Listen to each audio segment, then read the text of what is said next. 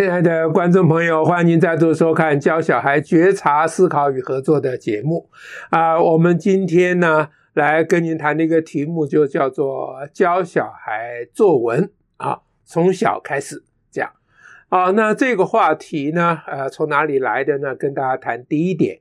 啊，当然就是因为最近大家讨论很多的这个大考的作文题，叫做“假如我有一座新冰箱”，好吧？啊，每个人的的这个作文的标准答案都是“假如我有一座新冰箱，那我就把旧的卖掉嘛”，不，当然是这样。好，这大家开玩笑开很多，那各界评论也很多。那这个作文题目呢，其实是代表最近以来啊，这几年以来。这个的一种风向啊，那么我特别把这个风向跟大家做一个分析，因为在古古代哈，我小时候那个时代，在古代以前呢，啊，这个作文讲究的是要引用典故，多用成语啊，就要弄出一副老学究的样子啊。你考现代的作文，好像考以前的科举，那这个被批评很多啊。那随着时代的进步啊。啊，当然，大家觉得以前那种啊老八股那种东西极不可取啊。好，那极不可取以后，那可取的是什么呢？啊，那就是新一代的这些国文教学的人呢、他们也知道说从前那套老古董不可取了。那结果他们变成怎样呢？他们变成广义的余光中的信徒啊，就是星空 非常希腊啊。就写新诗的那个味道，那通常我们会认为这个就叫做文青啊。那有一次江启臣的脸书还说有一种崩解啊，呃，好像没有声音还是怎样，我就记不得了。反正很好笑就对了了啊。那这种古代的引经据典啊啊这种做法，跟现在这种。讲一些莫名其妙的话，什么我有一座新冰箱，可以放什么，不可以放什么，可以放我的心情，不可以放你的心情之类的胡说八道一通。其实表面上不同，骨子是里里是一样的。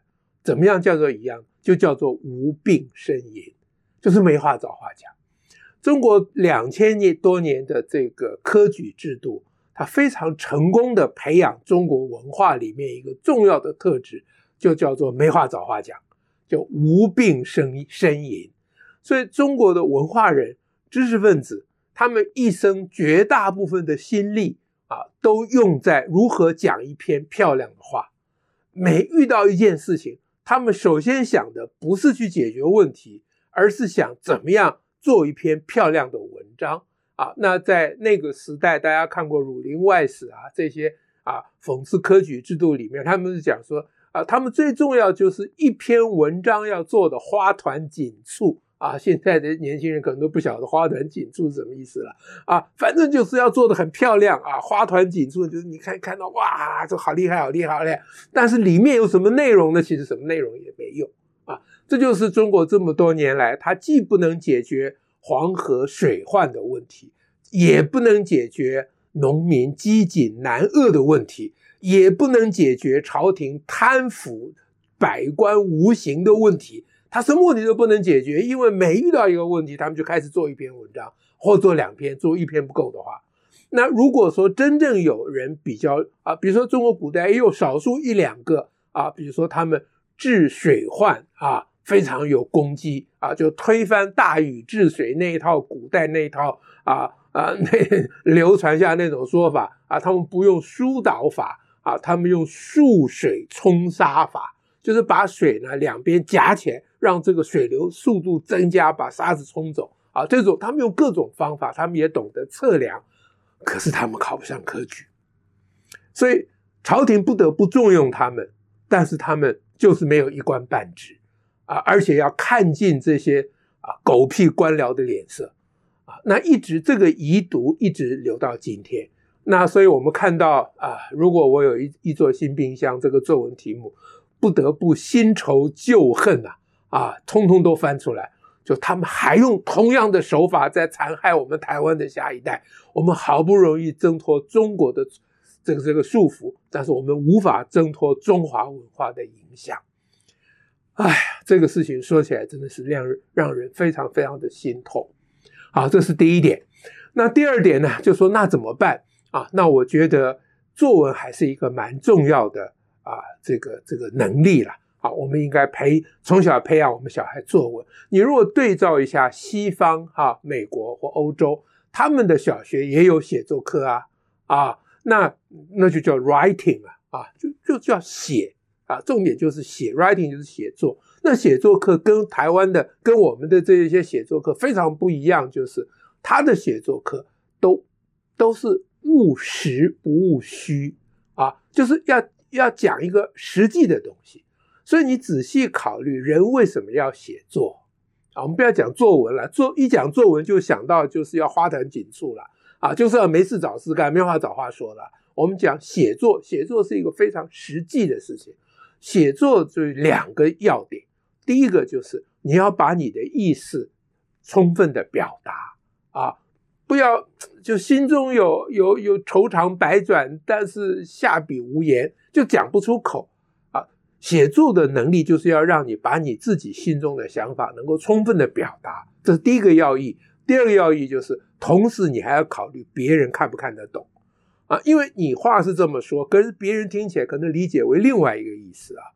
所以写作就是你一旦一部分要照顾自己，把话要说明白。一部分你要照顾别人能不能听得明白，那因此写作是一个非常非常基本的能力，它不一定要写在纸上了，讲话也一样啦。啊，那一个孩子从小，一个年轻人从小写作能力比较欠缺，他将来谈恋爱的时候就吃到苦头了啦。因为你跟人交往啊，不管是异性同性，不管是要啊普通朋友，还是要要要成家立业的。啊，组织家庭的朋友，你都是要双方互相了解，这个就现代语言就叫做沟通嘛。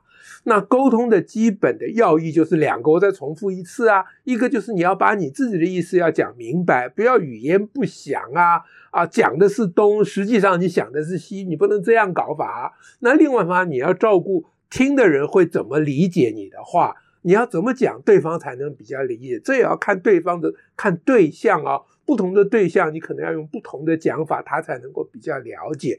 那这都是写作的能力啊。那这种能力非常非常重要。我刚刚讲谈恋爱，那将来你在职场上啊，你今天这个时代很少单打独斗的嘛啊，任何一份工作都是要讲究团队合作嘛。那你要怎么样跟你的啊 co-workers，你的这个同事啊啊能够互相沟通，那就是写作能力嘛。你你不一定要会写，但是你至少要会讲嘛。那事实上你会讲你就会写了，这没有什么了不起啊。胡适早就讲了，我我手写我口，对吧？你嘴巴怎么讲，你手就怎么写。那现在问题是为什么大家觉得还写作还是很困难？因为大家嘴巴就不会讲嘛，你叫他怎么写啊？所以第二点就跟大家大家讲，写作是一个重要的能力，其中两个要义。那第三点就跟大家讲，那实际上我们怎么样啊？培养我们的小孩，教养教导我们的小孩呢？那我讲的就觉得最最重要就是先要从小孩有话可讲的那一种题材开始，千万不能够搞那种他无话可说，因为你一旦叫他讲一个他本来没有东西要讲的那的题材，你就在又在训练他没话找话讲。那因为他没有话要讲，那你要叫他非讲不可，他结果就是讲假话。讲虚话，这又会掉入中华文化两千年的传统里面去了。好，那所谓要让小孩有话可讲，那是什么意思呢？啊，这个日常生活里面，或者在学校里的班，这个小学的这个啊，这个写作的这个教学里面都一样。你先先找那个小孩可以讲的题材，最简单。我随便举个例子。比如说，你跟小孩讲说，你你喜欢打躲避球吗？啊，假定躲避球，任何球都一样了啊，都随便讲躲避球好了。他说喜欢，那你跟我讲躲避球怎么打？你看看他怎么讲，他通常讲的是前言不对后语哦。那你就慢慢的引导他说，你这样讲，如果一个不会打躲避球的人，他这样听得懂吗？你要跟他讲什么呀？啊，怎样怎样怎样？你慢慢的引导他，他慢慢就发现。你自己是很知道躲避球怎么打的啊，这一部分你要讲的内容是现成的，你本来就会打躲避球，可是呢，你要讲给别人听没有那么容易啊，因为你知道的事情，你是知道的，可是你不知道的是别人不知道。哎呀，这个就是世界世界上最大的学问了啊！你知道躲避球是要把自己的队伍分成两部分，一部分在内啊内圈，一部分在外圈啊，呃外圈要在别人的外圈，内圈要在别人的内圈等等。很快你就发觉，你如果不是画一张图，你根本就无法无法解释躲避球怎么打。好，那。躲避球怎么打是一个好的题材啊。那小孩如果有一个什么玩具，他们现在有很多玩具，那你问他说，这玩具怎么玩啊？他说你首先呢要去把那个发条转紧。你说什么发条？他就忘了讲什么发条啊。结果你问了半天，他就说。那个玩具上面只有一个可以转的啊，那你就说那好，你就跟人家讲说，你先找到一个可以上发条的地方，总共只有一个啊，你不用担心。然后你先把那个山发条上紧，比如说这样，从这里开始啊。那么日常生活随时都可以，每次训练啊一点点。那你从小这样培养，这个小孩就语文的能力啊，写作的能力就会越来越高，越来越高。那先他先从具体的东西啊，不要什么论孝道啊，什么什么扯这些不相干。什么我有一座新冰山，他根本不可能有一座新冰山。不要扯这些有的没有的，完全都是假的东西。那基本上就是 gay bye 啦，啊，就是没，就是就是假装嘛，就可笑嘛，啊，那很具体的事情，你能不能讲明白，这很重要。那慢慢的比较长大了啊，比如说国中、高中了，那你的。写作的题材就是，比如说你你你你要向啊，你你要向老师请假好了啊，你说你说这下个礼拜一我要请假一天，那你就练习写啊，你怎么样写你的请假条？这种事情就是小孩每天都需要，那你慢慢培养他，把他自己的意思讲明白，要照顾别人能不能听得懂啊？所以先从有话可说的题材开始，这就是我跟大家讲的第三点。那第四点呢，是等到这个有话可说的题材练得差不多了啊，我也不反对去讲那些你本来没有话可说的题材啊，因为你被挑战要写一个你本来没有想过的东西，那这也是另外一种能力。不过这是比刚才那个讲你已经有可有话可讲的题材，这是比较高一层的能力，就变成说你现场。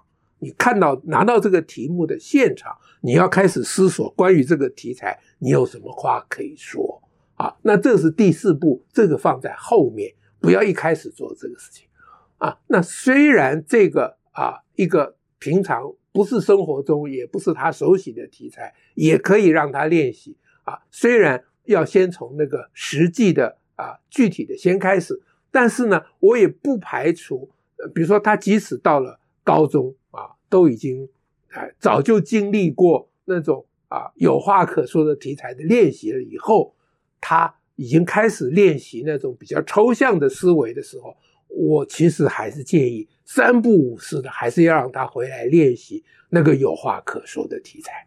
那当然，年龄越大，这个有话可说的题材就会越复杂啊，越难解释，越难讲，因为要去讲那种。重新从头想起的一个一个题材，你的基础还是要建立在那些你有话可说的题材之上。所以，我我觉得千千万万的不可以让小孩只讲那些无话可说的题材啊。那这个事情呢，呃，其实涉及到这个语文教学的彻底的改革了。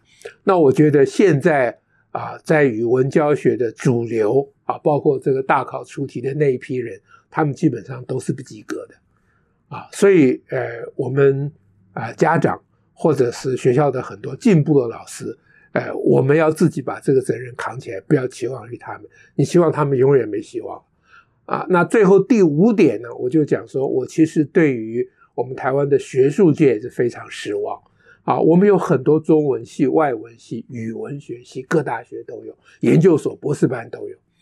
那这些语文专业的人士、学术机构，包括他们里面的研究的题材，他们都闭门造车，玩他们自己的，从来都不去管说中小学的小孩到底怎么样被教的，他们都不管这个事情的。我觉得这个是非常非常的失责了，他们不应该这样。你看到一座新冰箱的题目，你们作为语文专业的人，你们真的要讲一点话了啊！因为他们应该是懂，他们至少见看过国外的写作的教学的方式，他们自己到国外也受过这种写作的训练嘛。啊，如果他们出过国哈，他们当然有这些经验嘛。那那你就不要假装没有看到我们小孩子现在面临怎么样的摧残嘛。啊，所以第五点，我对他们是非常非常的失望。